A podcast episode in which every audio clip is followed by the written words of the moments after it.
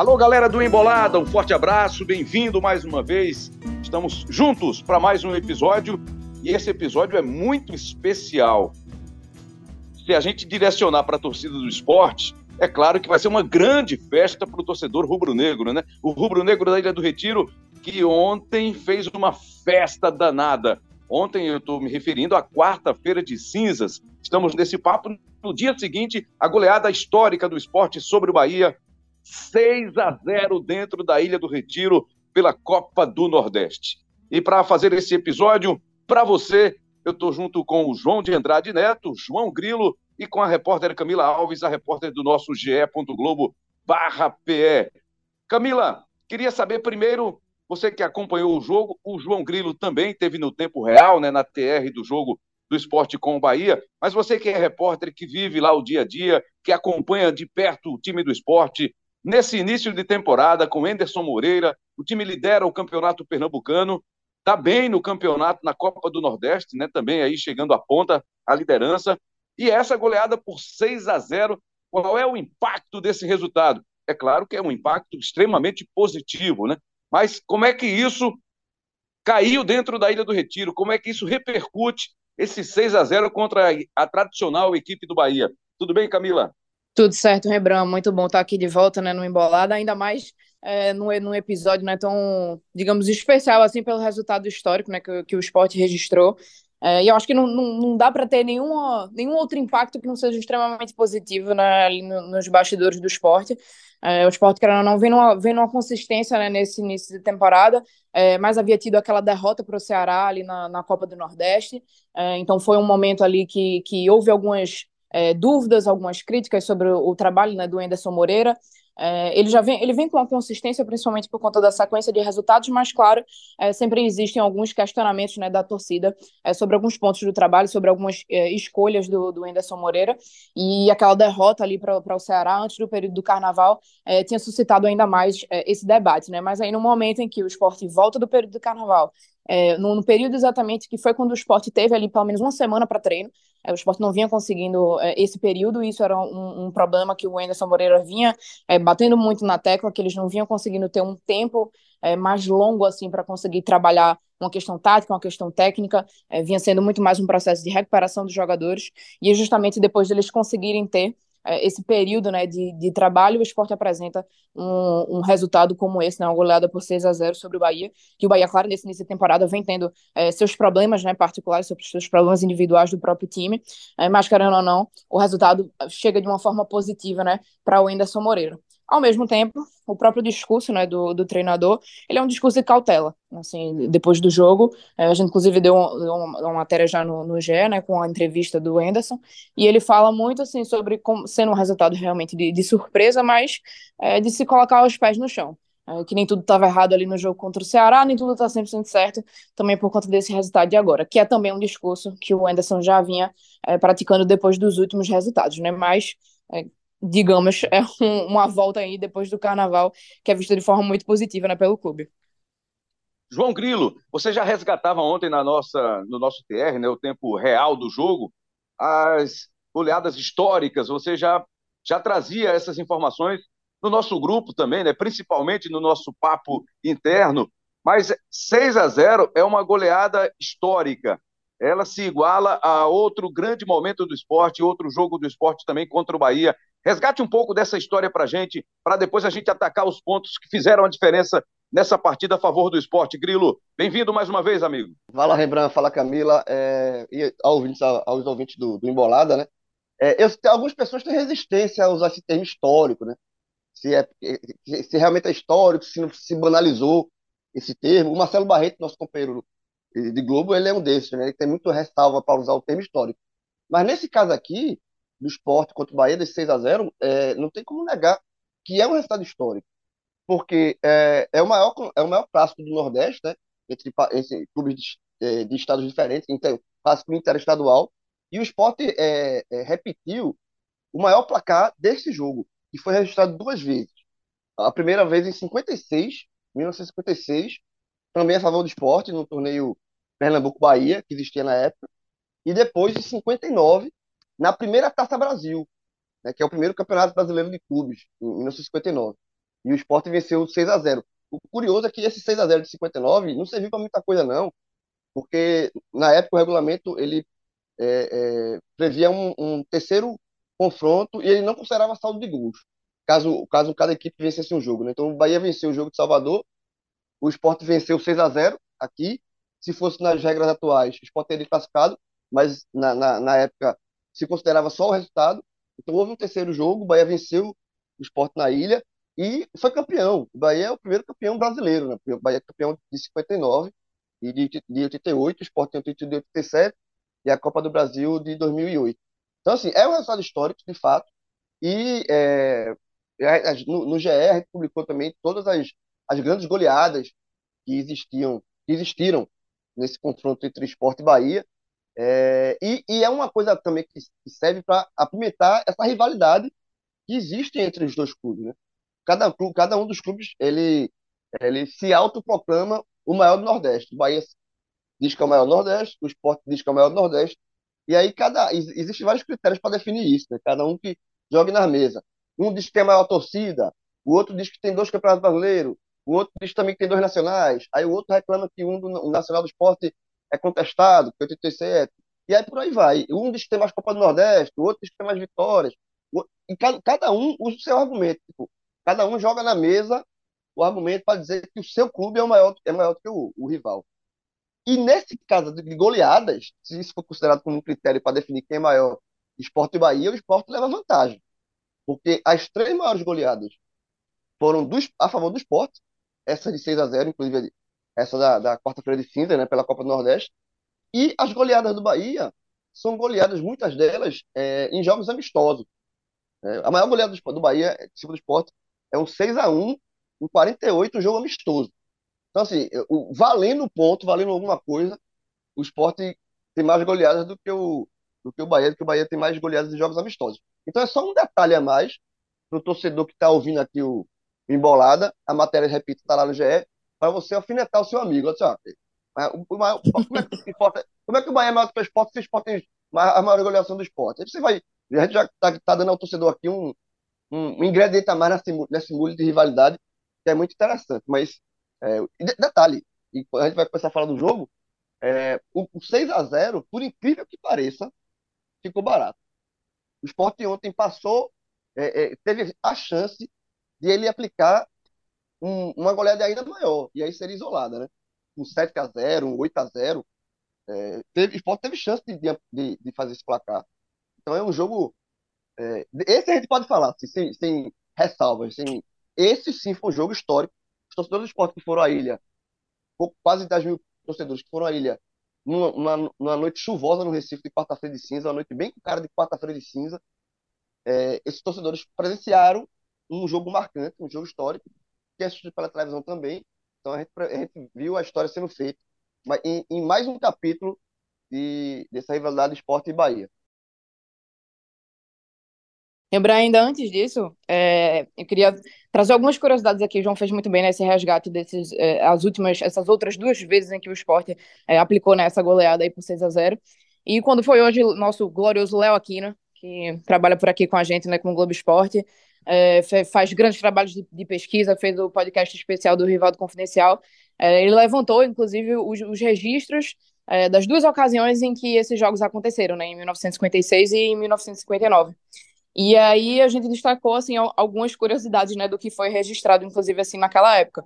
É, em 1956, é, nas páginas até do, do Diário de Pernambuco, ele dava né, o esporte como responsável é, por desbancar né, o, a liderança do Bahia no torneio na época, no, no torneio Pernambuco Bahia. E era uma equipe comandada ali por Gentil Cardoso e que tinha uma, tinha uma vitória assim vista como de certa forma esperada naquele confronto, mas evidentemente né, o placar terminou surpreendendo. E aí na época eles escreveram assim: é, o marcador não deixa dúvida quanto ao maior poderio do conjunto rubro-negro, que esteve coeso em todas as suas linhas, numa prova incontestável de que os seus defensores estavam dispostos a uma reabilitação perante a sua numerosa torcida.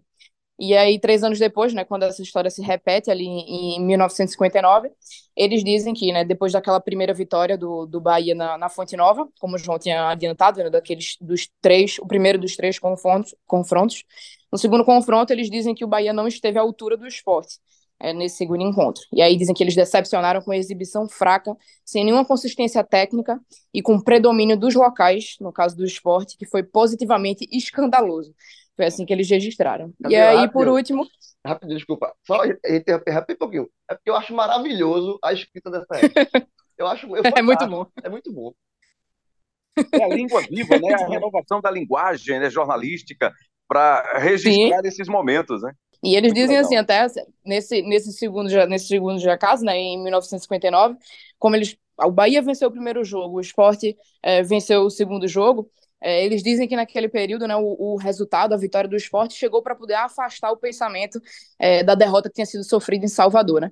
E eles descrevem que os dirigentes e jogadores ficaram delirantes na Ilha do Retiro. E Elci, que era, que era um dos jogadores, é, chegou a dizer que o baile dispensava comentários. O baile, no caso, que o esporte deu em cima do Bahia. E o técnico, que era Capuano na época, declarou entre risos, segundo eles narram na, na matéria, que a goleada comprovava a superioridade do futebol pernambucano em relação ao baiano. Justamente voltando já para aquela história que, que João tinha falado sobre essa rivalidade né, que existe aí entre Pernambuco e Bahia. Muito legal, né? Muito legal a gente trazer esse resgate histórico aí, esses momentos marcantes desses duelos e um resgate na história também, até para gente, para entender um pouco a linguagem jornalística daquele momento ou daqueles momentos. Mas, falando do jogo agora especificamente, a expulsão, qual foi a diferença que a expulsão do Bahia no começo do jogo fez para essa goleada na sua visão, Camila? Olha, acho que toda, né? Assim, lembrando, não tem como, não tem como negar, né, que um, um time que, que passa a jogar com um a menos é, numa partida ele já muda completamente, porque muda, muda o formato do jogo, muda o modelo, muda o esquema.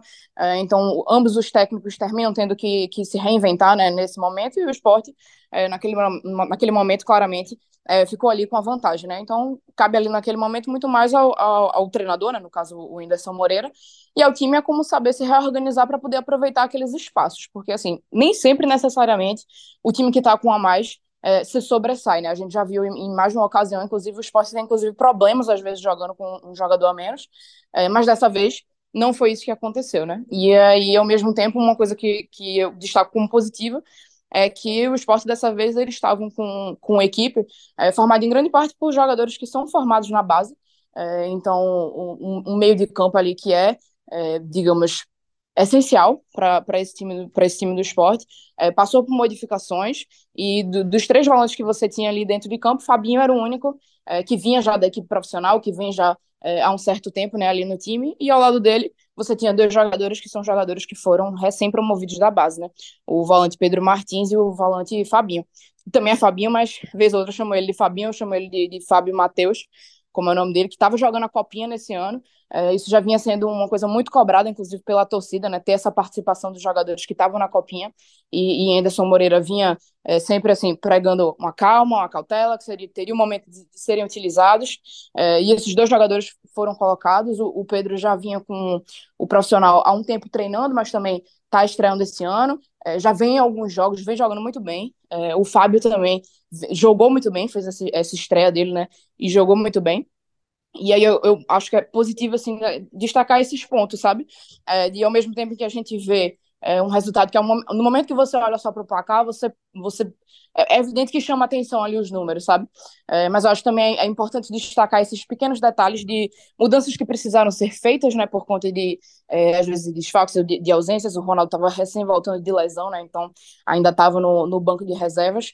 Então é, é sempre destacar algum desses pontos positivos, sabe? É, eles dois foram esses nomes principais, né, que estavam, é, digamos, na escalação titular, mas eles não foram é, os únicos, né, entre esses jogadores da base. O Luciano Juba, que já vem como titular há um tempo, também é formado na base, e os outros dois jogadores que ainda saíram do banco de reserva para atuar, que foram o zagueiro Renzo, que já vinha também é, há um tempo, né, treinando com um profissional, mas não tem tantas oportunidades, que era, foi mais ou menos ali de uma geração semelhante à de Chico, é, e além dele, houve ainda o meia Juan Xavier, né, que também estava disputando a copinha e saiu do banco de reservas, entrou, também jogou bem é, para esses, esses primeiros momentos né, de estreia. Então acho que são alguns pontos assim que são importantes de destacar. A Camila chamou a atenção aí também para a participação do Juba, além, claro, né, com muita, com muita competência e uma análise importante dos jogadores da base que entraram e entraram bem e estão começando a ganhar espaço no time do esporte com o técnico Anderson Moreira, mas especialmente o Juba, autor de dois gols, deu passe para gol do, do Jorginho, boa participação do Jorginho, Wagner Love voltando a marcar, a fazer gols, dois gols numa partida. Então foi um esporte que mostrou consistência, mostrou que está começando a criar uma casca importante aí, uma experiência, um, um desenvolvimento de jogo, uma maturidade na temporada inicial que está chamando a atenção, João Grilo. O que mais você destaca? É, eu acho que o trabalho do Enderson, ele nesse começo, ele é muito bom. Tá? Assim, é, é lógico que são, é apenas começo ainda da temporada, são 12 jogos. É, pode, pode fazer mais de 70 jogos no ano.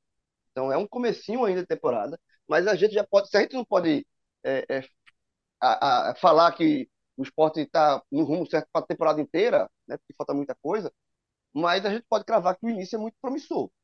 É, até mesmo na derrota que o esporte sofreu para o Ceará, 3 a 2 né? O esporte vinha dessa derrota, o esporte não mereceu perder aquele jogo. O esporte foi melhor do que o Ceará, a Ceará aquele jogo. O, o problema naquele jogo foi que o esporte perdeu muitas chances de gol e o Ceará foi mais eficiente nas chances que teve. Mas assim, o esporte não jogou mal contra o Ceará. O esporte fez uma partida boa contra o Ceará. E, e contra o Bahia, é, eu acho que a expulsão ela talvez seja determinante para o placar de 6 a 0 o, o histórico, o placar histórico que a gente está falando aqui, mas é, eu acho que ela não foi determinante para o resultado. Porque o esporte, mesmo com 11 contra 11, quando já estava 11 contra 11, o esporte era muito dominante é, é, em cima do Bahia, que é um time mudou muito, é, uma, é, é um entrou no Grupo City, reformulou o Bahia com, com quase que por completo. Então é um novo Bahia que ainda está procurando, está tateando ainda aí. O esporte teve uma base mantida do ano passado. Então, o esporte já começou melhor do que o Bahia naquela, naquela partida. Desculpa, na partida contra nesse 6 a 0 E como você falou, Rembrandt, é, o Juba, ele, para mim, foi o melhor em campo. Tá? Porque o, o, o resultado se decidiu no primeiro tempo, no 3 a 0 O placar se decidiu, o 6 a 0 foram três viras e seis acaba. Mas a vitória do esporte foi sacramentada já no primeiro tempo. E nesse primeiro tempo, é, o Juba foi um grande destaque. Fez dois gols, participou de, de, de, do lance do pênalti, né? Que a falta cobrado, o jogador do Bahia abre o braço. Inclusive, o pênalti foi marcado pelo, pelo assistente, não pelo árbitro. O assistente chamou o árbitro e, e, e indicou o pênalti, que foi pênalti claro. É, então foi, converteu o gol de falta, converteu o gol de pênalti, participou do, do lance que originou o pênalti e deu assistência para o Jorginho. Então o Juba, ele ele estava é, numa noite inspiradíssima. O que é bom, de um lado, porque você tem esse jogador, e o que é preocupante por outro, porque ainda tem toda essa questão do contrato do Juba, né?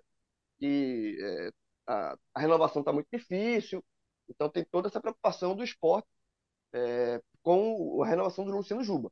Mas assim, é, ele está entregando. Se, se, é, é, muita gente questiona, não, o jogador que está no final do contrato pode fazer como pode, já está negociando com o clube. Isso não existe com o Luciano Juba. Até agora, o, o que o Juba está entregando de futebol para o esporte é assim, é, é jogador que acabou, que acabou de chegar. Sabe assim, tem porque está jogando muita bola, é, participou de quase da metade dos gols do esporte da temporada. Então o Juba foi um grande destaque. No segundo tempo, o Wagner Love, que também é muito importante, ele está marcando, porque é um artilheiro, um cara goleador. Marcou logo duas vezes. Poderia ter feito um terceiro também, uma, ele tentou uma cavadinha.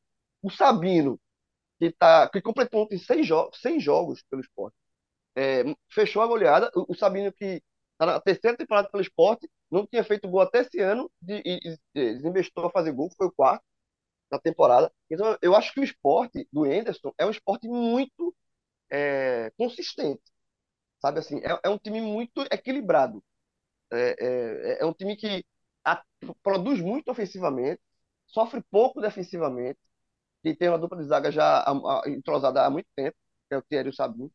Então, eu acho que o esporte tem realmente, como, como Camila falou, tem os, os meninos da base que estão entrando aos poucos, e eu concordo muito com o Anderson, essa, essa questão de a hora de colocar os garotos, né, ele até na outra, na outra entrevista, antes do jogo, depois do jogo do Ceará, ele foi bem, tomou foi, é, até um tom mais áspero, áspero é, quando foi é, questionado sobre isso, porque ele já estava cansado de ser questionado sobre quando é que vai utilizar o menino da, da, da Copa São Paulo e tal.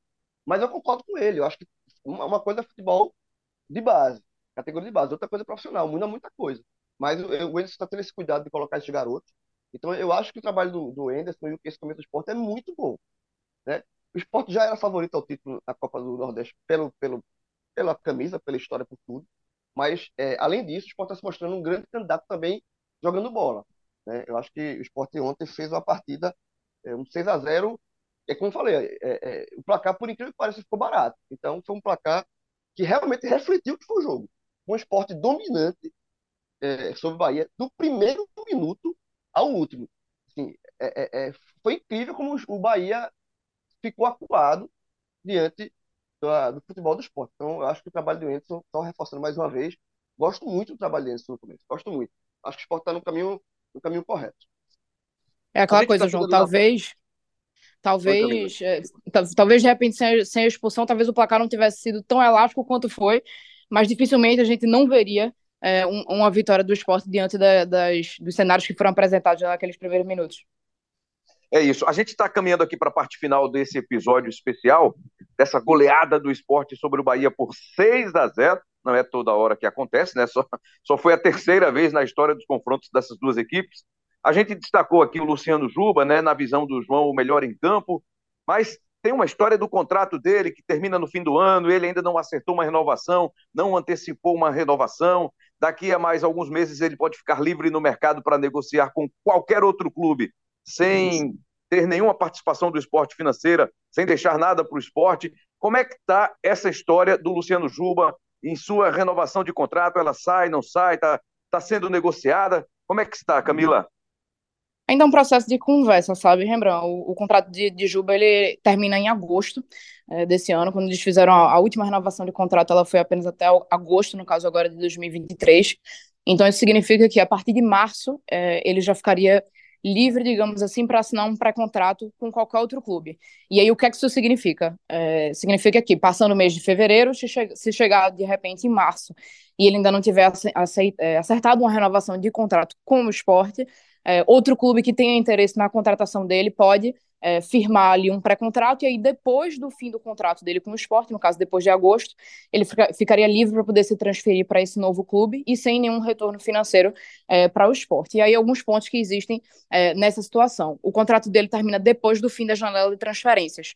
Então, depois desse fim de janela de transferências, ele não poderia atuar é, por uma equipe, digamos, é, da Série A do brasileiro ou, ou, da Série B do brasileiro, que são as duas divisões em que essa questão da janela de transferências é válida. Então, é, o esporte se atém um pouco a esse ponto e também é, há uma tentativa né, do próprio clube de tentar, pelo menos, segurar o Luciano Juba é, até o fim do ano. Eles tentam essa renovação de contrato para poder é, conseguir a permanência dele né, até o fim da temporada e depois negociar uma, uma eventual transferência né, do Juba para outra equipe. Já existem vários clubes, da, da, seja da Série B, mas também da Série A do Brasileiro, é, que estão de olho na, na contratação né, do Juba, que tem acompanhado, tem conversado com os empresários dele, é, acompanhado principalmente essa situação para saber como é que está a questão de renovação de contrato, é, vendo a possibilidade é, de se conseguiriam sair num pré-contrato. É, eles tentam priorizar uma negociação em que o esporte conseguisse ter algum retorno financeiro, né? É, mas nesse momento, digamos que o tempo está ficando mais curto, porque está se aproximando mais ali do, do, mês de março, e aí chega no momento que talvez é, parte dos clubes não queiram, é, de repente, topar né, uma contratação em que você precisa desembolsar um investimento, quando é, existiria uma oportunidade também de você conseguir esse jogador sem precisar, né? Então, eh, o esporte está meio que tentando administrar essa situação, ao mesmo tempo em, em que tem né, as, as, competições aí em andamento. E aí a gente estava falando né, dos números do, do Luciano Juba. Ele já tem aí cinco gols, terminou virando artilheiro né, do, do esporte depois desse jogo. E tem também cinco assistências. E aí tudo isso são, no caso, dez participações né, em gols, em 12 jogos até agora. E aí, se você for observar, ele já está com um número de participações que é a metade do que ele fez durante o ano passado inteiro. Assim, no ano passado foram, foram 10 gols e 9 assistências em 57 jogos. Então, assim, agora em, em 12 jogos ele já chegou pelo menos ali até a metade da conta do que ele tinha feito no ano passado. Luciano Juba é hoje o principal ativo do esporte, João Grilo. Sem dúvida nenhuma, irmão. sem dúvida nenhuma. E é por isso que o esporte está preocupado. Porque você pode perder seu principal jogador é, sem receber nada por isso, que seria só por isso seria muito ruim para o esporte, né? Você forma um jogador, um jogador que tem hoje está valendo muito no mercado, e você pode perder esse jogador sem receber um real. Tá? Isso já isso é preocupante. E também é preocupante na questão técnica, né? Reposição. É, exatamente. Eu, eu acho que ele, é, como você falou, Camila, o contrato vai até agosto, o Sport tem a Série B inteira para disputar.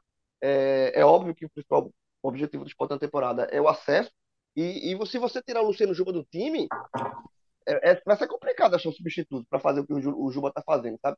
É aquele jogador que está no momento inspirado, mágico da carreira dele. Já conhece tudo do esporte, está bem ambientado, está fazendo a diferença. Então, se você perde um jogador desse, você perde tanto no ativo financeiro, pode perder no ativo financeiro, e com certeza você perde no, no, na, na, questão técnica. Então, é um, é um. Caso o esporte não, não renove, e por isso que o esporte está tão preocupado com essa questão da renovação do Juba, o esporte perde muito. E lembra, só, só para fechar aqui o, o, podcast, que a gente falando da, começou falando da, da história e tal, é, é, das goleadas, tem um outro detalhe também que a gente não pode deixar de passar, que é a freguesia do, do Bahia para o esporte recente, né? É, a última vez que o Bahia venceu o esporte jogando em Pernambuco foi em 2010. na, série, na Série B de 2010. Então, já são seis vitórias seguidas do esporte como mandando sobre o Bahia. Assim, é um, um, um clássico desse, desse magnitude, dessa envergadura, é uma freguesia, o Bahia está virando freguês do, do, do esporte, pelo menos nos jogos é, aqui, na, aqui em Recife. Maravilha. E quais são os próximos passos do esporte? Dá um tempo agora de, de Copa do Nordeste e volta as atenções para o Campeonato Pernambucano, né, Camila? Mas sem poupar ninguém, como diria o professor Anderson Moreira, que ele não é desse de poupar ninguém, só vai para o jogo quem está em boas condições, quem não tiver condição. Ele segura? É isso, Bruno? Anderson não gosta nem dessa palavra, viu?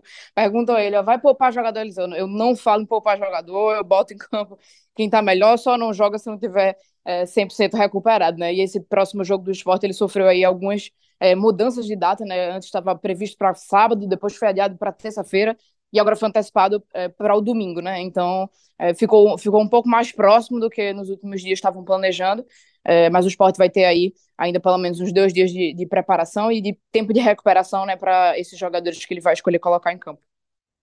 João, um pitaquinho sobre a reação do Bahia, né? O que pode impactar no Bahia esse resultado na Ilha do Retiro, essa goleada por 6 a 0. É um clube que está mudando o seu modelo de gestão, com a Sociedade Anônima do Futebol, um grande clube por trás, né? uma grande empresa que é a empresa do City, né, que é detentora dos direitos de vários times pelo, país, pelo mundo, qual o impacto que deve ter esse resultado para os baianos, para os tricolores do Bahia? Ele vai ser inversamente proporcional ao impacto positivo que o esporte vai ter. Porque é, o, o, se esperava, como o Bahia tornou SAF, né, do Grupo City, que é o grupo do Manchester City, por exemplo, é, se, se criou uma expectativa muito alta. Então, a, a decepção é também de acordo com o tamanho da expectativa que foi criada. Sabe? Então, o Bahia não vem entregando. Na verdade, os baianos não vem entregando. Né? A campanha dos baianos na Copa do Nordeste é horrível. É, tanto o Bahia quanto o Vitória e o Atlético de Alagoas, que é o, também é o saco de pancada, perdeu para todo mundo. Os baianos só venceram dos baianos dentro da competição, da Copa do Nordeste. O Bahia, nenhum baiano venceu o clube de outro estado nessa, nessa Copa do Nordeste até essa gravação. É, então, assim, é uma, um, ano meio muito decepcionante do Bahia e talvez sobre o treinador português lá, que está sendo muito questionado. A questão da. Ele tem uma filosofia de jogo, ele fala muito bonito, só que não está entregando na prática. Então, talvez, como, como a gente conhece muito bem aqui no futebol brasileiro, né? Talvez sobre para o técnico, porque uma, uma goleada de 6 a 0 é, é, é goleada. Alguém vai pagar por isso. Sabe assim? Eu, eu costumo dizer que um jogo uma goleada desse tamanho, 6 a 0, você perde um passo por 6 a 0 não é um resultado normal e a reação não pode ser normal. O Bahia não pode voltar para casa achando que perdeu para o esporte um jogo comum. Não, a gente foi lá para o esporte e perdeu o esporte um resultado natural. Não foi.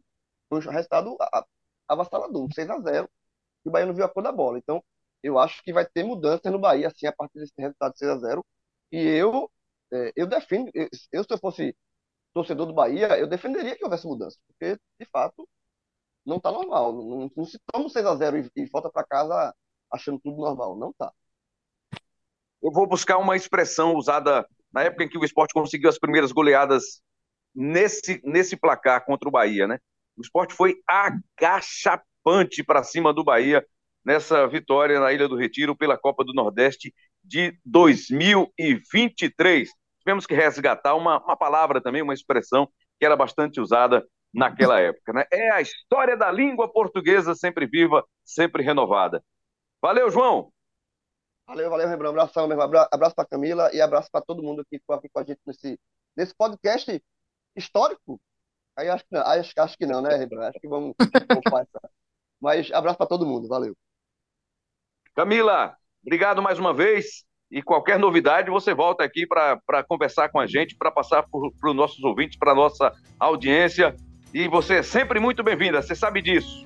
Com toda certeza, Rebro, e você também. Um abraço para você, para o João e para todo mundo né, que está acompanhando aqui com a gente.